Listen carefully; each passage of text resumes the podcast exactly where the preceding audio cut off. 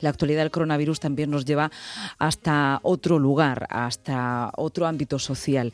Nos hemos acordado y queremos acordarnos y tener presente también a las personas que, no tienen hogar. Durante estos días estamos escuchando las informaciones que una de las medidas preventivas pues es el aislamiento en nuestras casas, en nuestros hogares. Pero claro, evidentemente hay una serie de vecinos y de población que son los sin techo y no tienen hogar.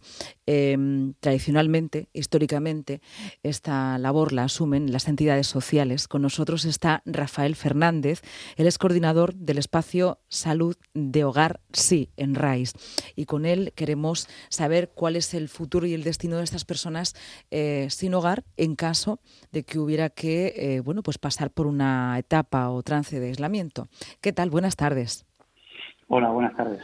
Bienvenido a la radio, Rafael. Pues esa es la pregunta. ¿Qué va a pasar con los sin techo, con las personas sin hogar de la ciudad de Murcia? O de la región de Murcia, si tienen que verse por algún motivo aislados, como nos puede pasar a cualquiera de nosotros. Bueno, nosotros eh, en Hogar sí hemos tomado las medidas oportunas para eh, con las personas que están en, nuestros programas. Evidentemente, eh, estamos hablando de una población muchísimo mayor que sigue estando en las calles y que ahí sí que no puedo hablar por qué es lo que se va a hacer con ellos. Pero evidentemente eh, eh, nosotros sí que hemos tomado medidas. Para empezar, todas las personas que están en, Hogar Sí y, en, y, exclusivamente, hablando desde, el programa que yo llevo, que es el de Espacio Salud, evidentemente eh, vamos a tomar medidas de prevención, empezando por un chequeo individualizado de todas las personas todos los días, donde se va a tomar la temperatura y se va a registrar para ver cómo están, en qué momento y, si tienen algún otro síntoma. Eh, mm, todas las visitas que normalmente se tienen, porque eh, mm, cada una de las personas que viven con nosotros pueden invitar eh, a las personas que quieran porque están en su casa y esa es la intención. Nosotros lo que queremos que se sientan como en su hogar. sí que yo estuve hablando con ellos y veíamos qué, teníamos que hacer, ¿no? Y una de las cosas que sí que se dieron fue la restricción de las visitas externas. Y tampoco, eh, ahora mismo a los voluntarios también se les ha dicho que no hace falta que vengan, porque, bueno, eh, es una medida de prevención y por lo tanto todo lo que tenga que ver con la salud de las personas que se encuentran con nosotros, ya que son personas que están inmunodeprimidas, estamos hablando de personas que están con tratamientos eh, oncológicos, tanto de quimioterapia como radioterapia, personas con VIH, personas que realmente son de riesgo. Son, son personas que sí que en un momento dado necesitarían esa mascarilla tan famosa y tan perseguida que está estos días, que incluso algunos de nuestros proveedores de cualquier eh, material sanitario nos han dicho que están desprovistos de ellas y que no nos pueden eh, dar ni una siquiera si lo necesitaran. Yo hoy mismo he estado hablando con uno de los teléfonos de información y de incluso si tuviésemos algún tipo de de, de, de, em, persona que tenga cualquier problema, cualquiera de, la, de los síntomas, y le he estado hablando de esta situación que, que vamos, nosotros que, que, sí que tenemos población de riesgo y sí que tenemos personas que necesitan esas mascarillas y que no las tenemos, les preguntaba que qué podíamos hacer. Y realmente me han dicho que, que no tienen ninguna respuesta hacia eso, que, que realmente ha habido ahora mismo un brote de histeria colectiva que ha hecho que, que, todas las, tanto los eh, supermercados como las farmacias, como cualquier otra otra tienda, están desabastecidas y no saben cuándo van a poder tener ese tipo de material.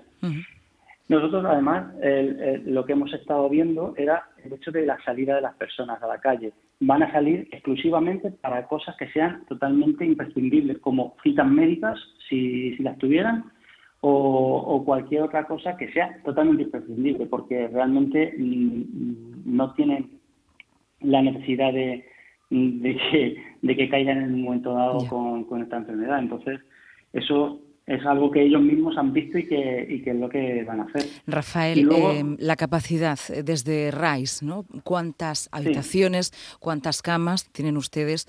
Eh, también sabemos que, el censo aquí es muy complicado, el censo de personas que puedan estar sin hogar, ¿no? Sin techo en, en Murcia. Ustedes sí que tienen, bueno, pues unas camas y unas habitaciones X y queríamos saber un poco sus, sus capacidades también. Sí, nosotros tenemos ahora mismo habitaciones dobles y habitaciones individuales. Evidentemente, si tuviéramos un caso de una persona, pues si tuviésemos que hacer algún tipo de movimiento, evidentemente entraría en la habitación eh, individual. Si habláramos de más casos, pues la idea sería pues mantener a estas personas. Tenemos habitaciones que son lo suficientemente grandes como para poder estar allí eh, el tiempo que, que hiciera falta. Eh, en ese sentido, no habría ningún problema. ¿Y cuántos usuarios tienen? Pues tenemos ahora mismo 15 plazas. Sí eh, de 18. Por eso tenemos la, la, posibilidad de, movimiento. O sea, si tenemos alguna habitación con alguna cama libre, porque eh, es ahora mismo las plazas que ahora mismo nos están subvencionando.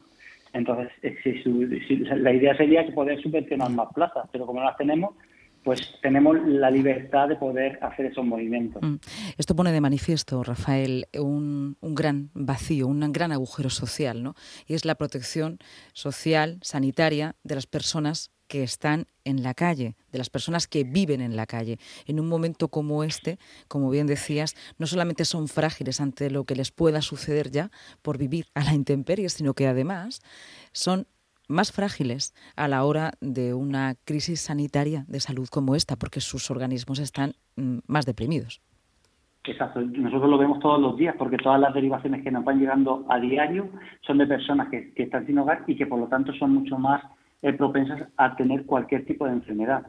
Eh, y hay una cosa que a tener en cuenta. Yo creo que lo más importante para prevenir es el lavado de manos. Todo el mm. mundo lo dice. y, qué fácil que lo tenemos todos para hacerlo. Pero qué difícil lo tienen las personas que no tienen un lugar donde poder hacerse ese lavado de manos. Porque incluso si entran a un baño de, un, de un local, de un bar, de un restaurante, incluso llegan a echarlos porque no es el lugar donde tendrían que tener. Mm. Entonces, ahí sí que es verdad que, te das cuenta de, lo, poco que puede tener una persona en la calle y lo mucho que pueden eh, culpabilizar por mm. estar ahí y cómo tienen que, sufrir el mm. día a día las personas que tienen que buscarse un sitio para poder dormir y pasar la noche. El motivo, uno de los objetivos de esta entrevista era precisamente ese, ¿no? Es decir, estas personas son también nuestros vecinos, están ahí, están, son sujetos de derechos y en este sentido, por la fragilidad que, presentan, deben ser atendidos y sobre todo en caso de que haya que tomar medidas como el aislamiento, también necesitan lugares donde hacerlo, ¿no? Quizás sea un tirón de, orejas también a, a las cuestiones de políticas públicas, políticas públicas para solucionar eh, un problema tan histórico como el de la mendicidad de los sin techo? Yo creo que la competencia de las personas eh, que están en las calles de Murcia es del Ayuntamiento de Murcia. Entonces, ante esa situación, yo sí que creo que pues deberían mm, de tomar medidas en ese sentido.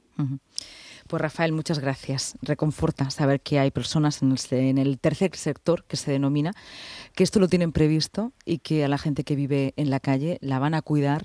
En este momento también están haciendo los análisis pertinentes, eh, porque es una cuestión de todos, es una cuestión de salud pública de todos. Muchas gracias. Totalmente. Muchas gracias a vosotros.